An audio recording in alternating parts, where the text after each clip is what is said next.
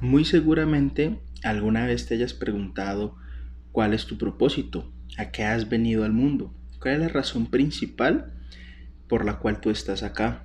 Y creo que tanto tú como yo, como el resto de personas en el mundo, alguna vez hemos experimentado un vacío interno, una sensación de desorientación y que no importa qué es lo que estemos haciendo, de si si tenemos dinero o no, de las relaciones, las oportunidades, incluso de, de qué tan preparados estamos internamente, ¿alguna vez hemos experimentado esa sensación de incertidumbre que implica no conocer nuestro propósito en la vida? Y mucho menos si nuestras acciones están alineadas con ese propósito. Y es que nuestro propósito es aquello con lo que yo cumplo sin importar mi ocupación, mi profesión o mi vocación. Es decir, que no es algo que yo hago, es algo que yo vivo constantemente no tiene que ver eh, tanto con lo que yo hago, sino con lo que yo siento. Y es que según mis propias conclusiones y mis propias convicciones, a las que yo he llegado después de estudiar mucho acerca de esto, acerca de, de estudiar de muchos maestros espirituales, nosotros tenemos dos propósitos fundamentales en nuestra existencia. Uno de ellos es ser felices y otro de ellos es compartir. ¿Por qué digo que existen dos propósitos? Y es que existe una gran fuerza en el universo que es la gran fuente de todo, podríamos decir que es la causa de todo. Algunos lo llaman Dios, otros lo llaman universo, inteligencia infinita, la divinidad, en fin, existe algo superior a nosotros. Y de esa primera gran fuerza nace otra segunda fuerza que podríamos llamar el efecto. Dios es la causa, los planetas, los seres humanos somos el efecto. La semilla es la causa y el árbol es el efecto. Es decir, que no importa si lo vemos o no, si lo entendemos o no, no cambia absolutamente nada. Somos una parte muy pequeña de esa gran causa. Entonces tenemos un propósito como causa y tenemos otro propósito como efecto.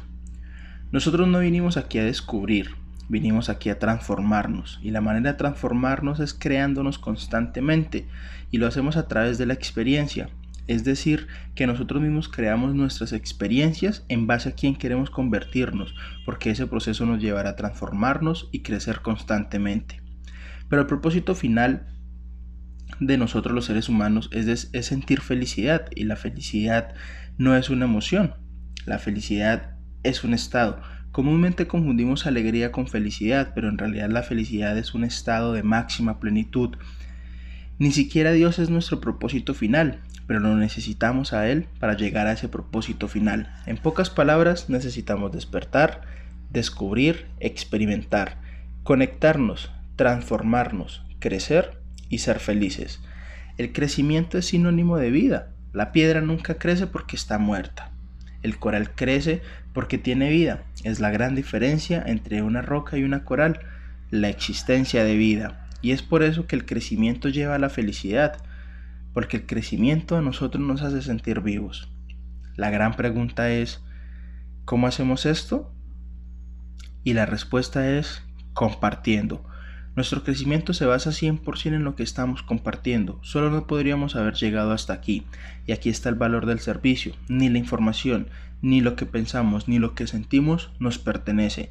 Están ahí con nosotros únicamente para expresarlo y ayudar a otros a crecer, para que asimismo también nosotros crezcamos así como también aprender de lo que otros nos expresan y nos comparte.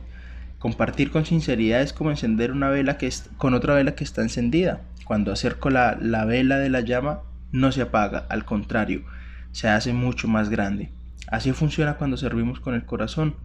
En pocas palabras, nuestro propósito final como causa, como verdad o como una parte de Dios es ser felices y nuestro propósito como efecto como seres humanos es compartir compartir para poder descubrir, experimentar, conectarnos, transformarnos, crecer y ser felices. Entonces tu propósito es todo aquello que tú sabes que amas compartir porque eso te hace feliz. No está en la lógica, está en el sentir.